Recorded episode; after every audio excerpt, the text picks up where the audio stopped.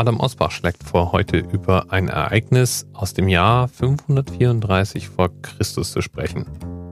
Und mit seinem Themenvorschlag hat er mir mal wieder klar gemacht, wie ignorant und sträflich ungebildet ich außerhalb meines eigenen Kulturkreises bin.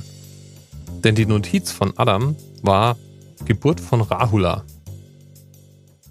Und Rahula, so führen seine Notizen weiter aus, ist der einzige Sohn von Siddhartha Gautama, auch bekannt als Buddha.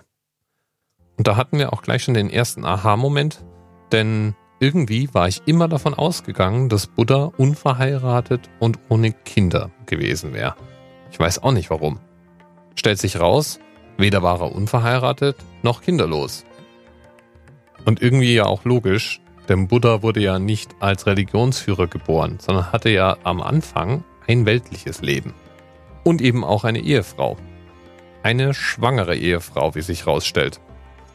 Und die hat er, wie es scheint, einfach mal sitzen gelassen, als er sich auf den Weg gemacht hat zu sich selbst. Sieben Jahre später kam er wieder und der Legende nach hat sein Sohn immerhin sechs Jahre mit der Geburt gewartet. Ich bin mir sicher, Buddhas Frau war begeistert. Kurz nachdem sein Sohn jedenfalls geboren wurde, kommt Buddha wieder nach Hause zurück und lernt seinen Sohn kennen. Der Legende nach hat er sich dann erstmal darüber beschwert, dass er jetzt so ein Kind am Hals hat woraus sich der Name wohl abgeleitet haben soll.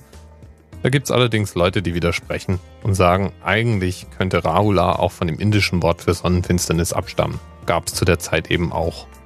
Siddhartha hat jedenfalls seinen Sohn dann als Schüler aufgenommen.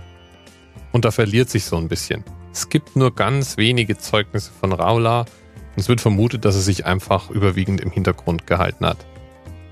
Er lebte jedenfalls als Mönch unter den Schülern Buddhas.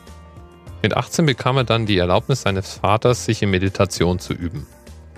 Und der Überlieferung nach hat er dann mit 18 auch das Stadium eines Erleuchteten erreicht.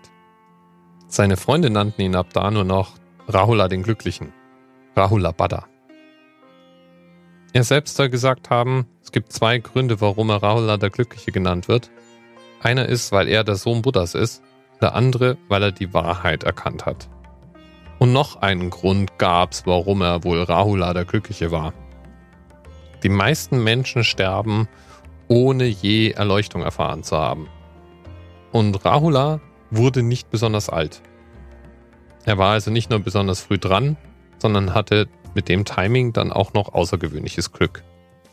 Also Glück im buddhistischen Sinne. Bis bald. DMRS 10, 9, 8 the experience of 47 individual medical officers. Was hier über die Geheimzahl der Illuminaten steht.